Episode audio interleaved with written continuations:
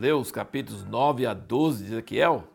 Pois esse é o nosso assunto nesse vídeo. Capítulos 9 a 12. O capítulo 9 é uma sequência do capítulo 8, porque no capítulo 8 Deus levou Ezequiel, ele estava lá na Babilônia, levou ele em espírito, ele viu todas as abominações e idolatria que estavam acontecendo naquele momento lá em Israel, lá em Jerusalém. E aí ele teve essa visão que Deus ia destruir a cidade de Jerusalém e matar as pessoas na cidade, mas tinha um escriba no meio que ia marcar com a testa as pessoas que choravam por aquela situação, as pessoas que não estavam conformadas, as pessoas que suspiravam e gemiam. Nós estamos nos últimos dias também é uma coisa que se você não tomar cuidado, você se acostuma com as abominações, com as coisas que as pessoas falam, com toda a cultura que fala, não, isso é normal, isso é tranquilo, até nas igrejas, tanto pecado, tanta coisa errada. E Deus vai querer marcar nas testas as pessoas que choram, que não são conformadas, que não concordam com tudo isso.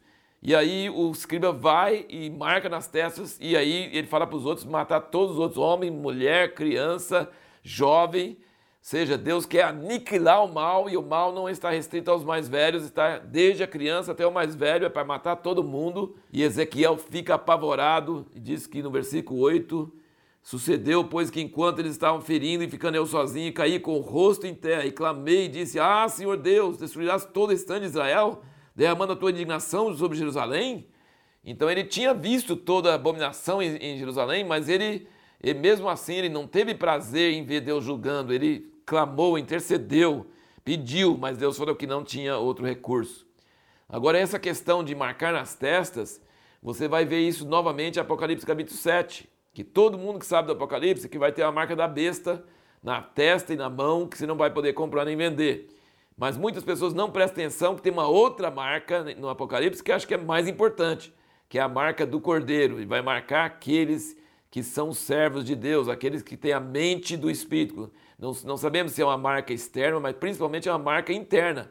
São pessoas cujas mentes não estão condicionadas à mentira, que não estão concordando com os valores anticristãos da cultura atual, que não conformam com a igreja morna, com a igreja permitindo pecado e ao mesmo tempo adorando a Deus. É um pessoal que Deus vai realmente marcar e não vão estar no meio da destruição.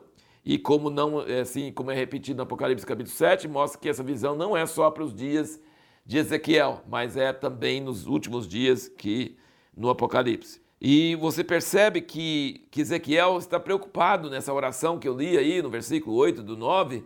Ele diz: vai acabar com Israel, vai acabar com o restante de, Israel. Ele está preocupado com a honra do nome dele, do nome de Deus, né? Assim, como que vai acontecer com Jerusalém? Ele fica preocupado com isso. E, e aí, no capítulo 11, né, no versículo 13, aconteceu que profetizando eu morreu Peratias, filho de Benaías, então caí com o rosto em terra, clamei com grande voz e disse, ah, Senhor Deus, darás fim cabal remanescente de Israel? E aí, começando no versículo 14 até o fim, Deus começa a falar, não, não, não vai acontecer isso, que você, eu não vou acabar com tudo, todo remanescente, vai ficar um remanescente, e não só vai ficar remanescente, ele diz, versículo 16 aqui, assim diz o Senhor Deus, ainda que os mandei para longe entre as nações, e ainda que os espalhei pelas terras, Todavia lhes servirei de santuário por um pouco de tempo nas terras para onde foram. Os judeus foram espalhar pelo mundo inteiro. Portanto, diz assim: diz o Senhor Deus: Hei de ajuntar-vos do meio dos povos, vos recolherei do meio das terras para onde foram espalhados, e vos darei a terra de Israel.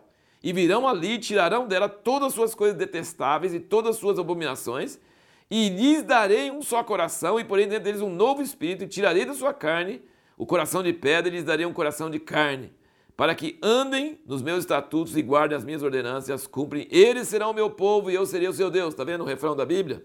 Eles serão o meu povo e eu serei o seu Deus. Mas quanto àqueles cujo coração andar após as suas coisas detestáveis, das suas abominações, eu farei recair nas suas cabeças o seu caminho, diz o Senhor Deus. Aqui, como nos profetas Jeremias e Isaías, Ezequiel, no meio dessa destruição e juízo sobre o povo dele, por causa do pecado deles, ele promete uma restauração. Nossa pergunta no último vídeo foi: qual é a previsão profética de Isaías, Jeremias, Ezequiel, depois nós vamos ver nos profetas menores, para o futuro da nação de Israel? A previsão é que a maioria será destruída, mas vai sobrar um restinho, sempre sobrou um restinho, sempre foi. quem voltou para com Esdras, Neemias e Zorobabel foi um restinho, não foi muita gente não. É, de milhões de pessoas sobrou, sei lá, 50, 60 mil pessoas, alguma coisa assim. Ele, ele pegou um restinho, ele sempre pega um restinho, mas esse restinho, ele vai fazer uma nova aliança e ele vai dar um coração e vai colocar o Espírito dele neles. E eles nunca mais vão descumprir as leis do Senhor e nunca mais eles vão ser infiéis. Essa é a promessa do Senhor, a previsão profética para a ação de Israel é que grande parte da nação será destruída, mas vai ter um remanescente, vai ter um resto. E esse resto, Deus vai fazer uma nova aliança e vai pôr o espírito dele neles e vai dar um novo coração. Só que esse novo coração não é automático, você percebeu? Não é automático. Você fala, então ele vai dar um novo coração, automaticamente. Quem quiser, pega, né? Tipo, ele está falando assim, é claro, quem quiser vai receber mesmo da, da, da nação de Israel. Mas ele diz aqui, mas quanto àqueles cujo coração andar após, então mesmo Deus dando novo coração, vai ter pessoas que o coração anda após os ídolos. E esses ele vai destruir. Então, essa é, é a palavra profética para Israel e não é uma coisa automática. Agora, veja bem, ele fala: Eu vou pegar eles espalhados das nações e eu vou trazer para a terra deles, vou levar de volta para a terra deles, e eles vão andar nos meus estatutos e vão ser um povo justo. Quer dizer, vai ter um retorno geográfico junto com uma renovação espiritual. Agora, em nossos dias, depois de milhares de anos, Israel estava fora da terra, voltou para sua terra. O retorno geográfico aconteceu, mas não a renovação espiritual ainda. Tem um restinho, tem um pouquinho, dizem que é 15, 20, 30, sei lá, 30 mil judeus messiânicos que creem em Jesus, mas é muito pouco numa nação de 8 milhões, né?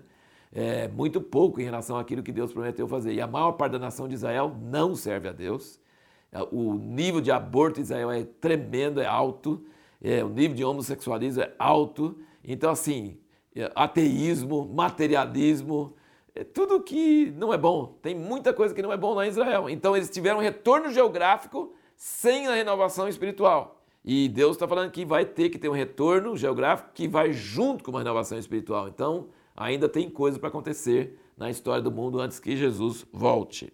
E dois outros detalhes, assim, só rapidinho, aqui no capítulo 12, versículo 1 e 2, olha aqui, interessante. Ainda veio a minha palavra do Senhor dizendo: Filho do homem, tu habitas no meio da casa rebelde, que tem olhos para ver, mas não vê, tem ouvidos para ouvir e não ouve, porque é casa rebelde.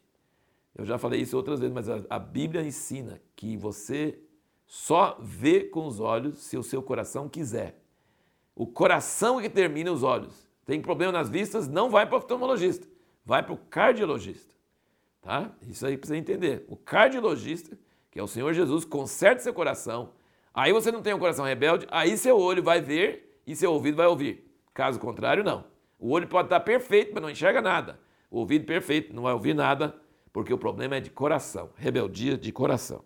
E nos versículos 8 a 14 aqui, é impressionante, 8 a 14 do, do capítulo 12, ele fala aqui sobre o rei que está lá em Jerusalém. Lembra que Ezequiel está aqui na Babilônia.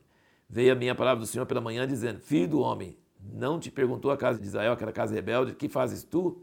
Dizes assim, diz o Senhor Deus: Este oráculo se refere ao príncipe de Jerusalém, Zedequias, e a toda a casa de Israel que está no meio deles. Dize: Eu sou o vosso sinal. Assim como eu fiz, assim lhes fará a eles, e irão para exílio, para o cativeiro e o príncipe que está no meio deles levará os seus ombros os trastes, e a escura sairá. Ele fará uma abertura na parede, sairá por ela, ele cobrirá o seu rosto, pois com seus olhos não verá o chão. Também estenderei a minha rede sobre ele, será apanhado no meu laço, levarei para a Babilônia, para a terra dos caldeus, contudo não haverá. Como? Vai levar o rei para a Babilônia e ele não vai ver? Lembra o que aconteceu com Zedequias? Furaram os olhos dele, ainda que ali morrerá. Então, aqui Ezequiel profetiza exatamente o que aconteceu com Zedequias. E ele ainda fez uma mudança, sim, de, de, tipo um esquete. Ele saiu, furou a parede, saiu com os móveis e tudo. O que, que você está fazendo? É assim que vai acontecer com o rei lá em Israel. Então, assim, é muito impressionante isso aí. E a pergunta para o próximo vídeo é: por que, que sempre tem muitos falsos profetas